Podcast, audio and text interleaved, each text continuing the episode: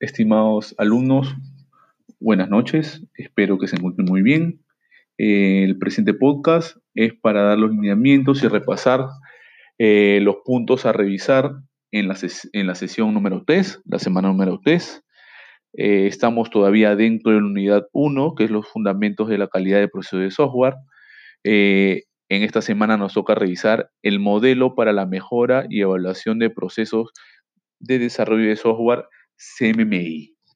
Eh, este es uno de los, eh, de los frameworks que vamos a revisar eh, recurrentemente dentro del curso. ¿sí? Así que por favor, en esta, esta clase, mucha, mucha atención porque en este modelo se van a hacer muchos de los trabajos y las actividades que vamos a hacer durante el curso.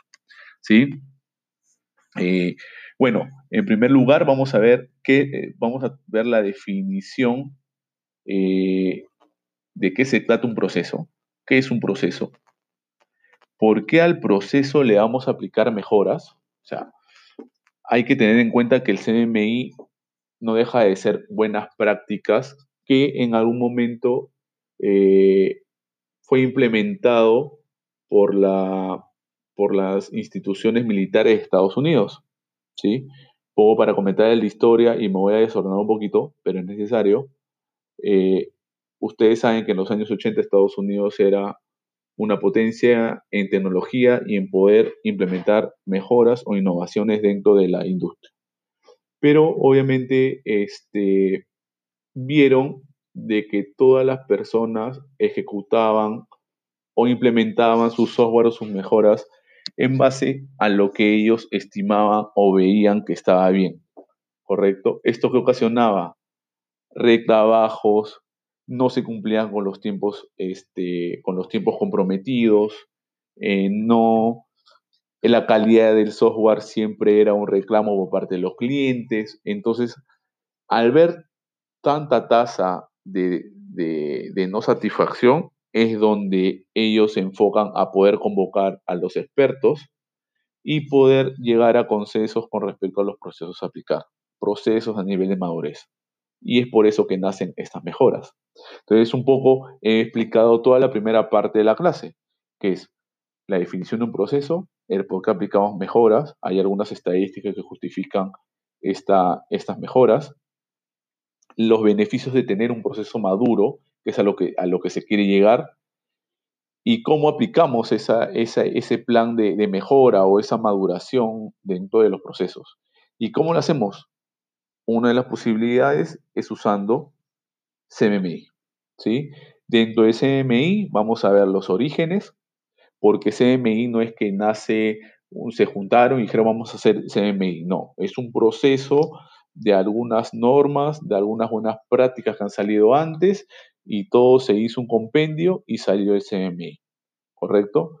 Luego, o sea, vamos a ver los modelos anteriores a CMMI, vamos a ver qué es madurez de un proceso para CMMI, vamos a revisar también los objetivos y los componentes del CMMI, ¿correcto?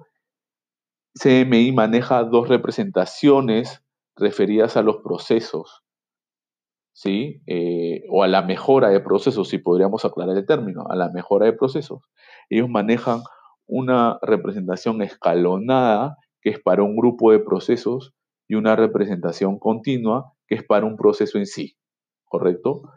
Escalonada aplica para procesos relacionados para cumplir un objetivo en común, ¿sí? Y existen niveles de madurez. Son niveles que van del 0 al 6. Por lo general, todas las empresas hoy, en Perú por lo menos estamos entre nivel 1 y 2, aunque no lo crean.